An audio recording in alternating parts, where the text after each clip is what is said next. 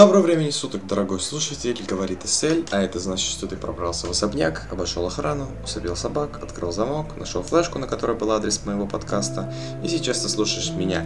Не знаю, зачем ты это сделал, делал ли вообще, но тем не менее, этим пятничным вечером ты слушаешь мой подкаст. Сегодня я расскажу об игре, затем о фильме, и их объединяют три вещи.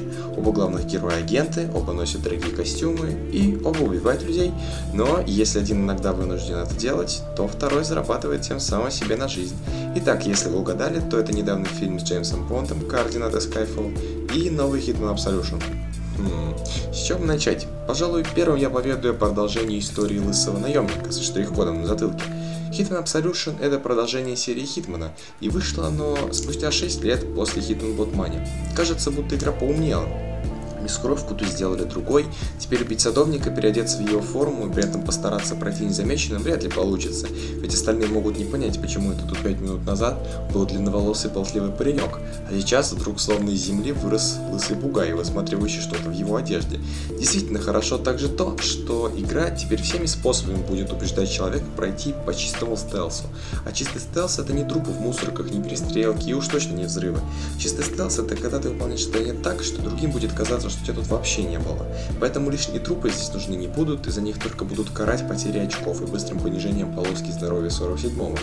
Да, к слову, за прохождение миссии вы теперь со всем миром будете мериться очками, что глупо, но вполне приемлемо для того, чтобы ударить игрока по рукам и заставить играть по правилам Хитмана. Цветовая гамма, стиль, озвучка персонажей, даже то, как киллер сжимает руку в кулак и слышен хруст перчаток приятно слуху. Взять, например, сцену, когда дождливым вечером 47-й отвозит девочку в монастырь, или миссию в Чайна-Таун, Тауне. Но самое интересное увидеть убийцу в костюме священника. Знала ли жертва, что смерть придет в облике преподобного? Но есть и свои минусы. Хитман внезапно научился видеть сквозь стены, причем видеть врагов. И что интересно, знать, куда они идут. Фокусы. Знаете, я бы не заметил этого никогда, потому что только недавно прошел Deus Ex, где это вполне возможно, благодаря футуристичным имплантам глаз. Но тут вроде бы еще наше время, люди не научились менять свое тело, как они захотят. Плюс чудо-видение еще и автоматически подмечает нужными цветами нужный предмет и время. Называется эта штука инстинкт, и тратится на нее особые очки инстинкта. Охранники скриптованно ходят, скриптованно себя ведут.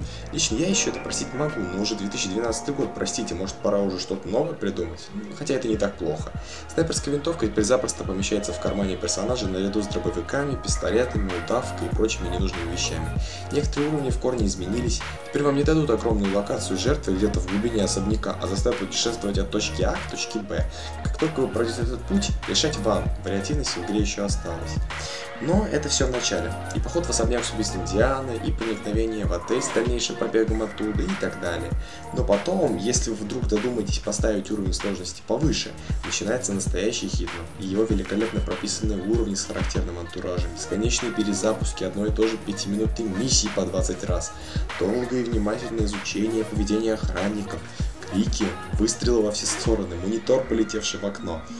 В общем, Хитман вышел неплохим. Все недостатки, бросающие в глаза, можно выключить путем изменения уровня сложности. Поведение охранников, ну, к нему надо привыкнуть. Наверное, единственное слабое место. А, ну да, еще и сюжет. Он вкратце предсказуем, мне немного напомнил фильм с Джейсоном Стэттемом, у тех, которые перевозчики.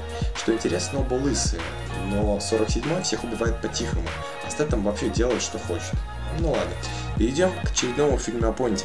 Skyfall – это фильм, который пытается держать равновесие между прошлыми казино Рояль и Квантом Милосердия. Если казино было ориентировано на шикарные сценки в самом казино, на прекрасный бондовский стиль, на обаяние Джеймса и вообще про красивую Еву Грин, а Квант был чем-то про сюжет, но на самом деле не про сюжет, про вообще непонятно что. Так как сюжет в Бонде первое место не занимал, никогда занять не мог и не может то тут мы что-то пытаемся балансировать между этими двумя фильмами.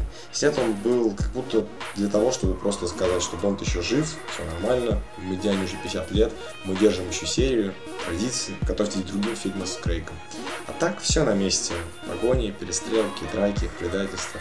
Сюжет ничем не блещет, но ну и понятно. Все, в принципе, на месте, ничего страшного не случилось. Спорная внешность Крейга, красивый костюм с галстуком и пистолет. Ну, еще и песня в конце или в начале хорошие. Вот и все. Ладно. Здесь я, пожалуй, закончу. Всем пока и удачи.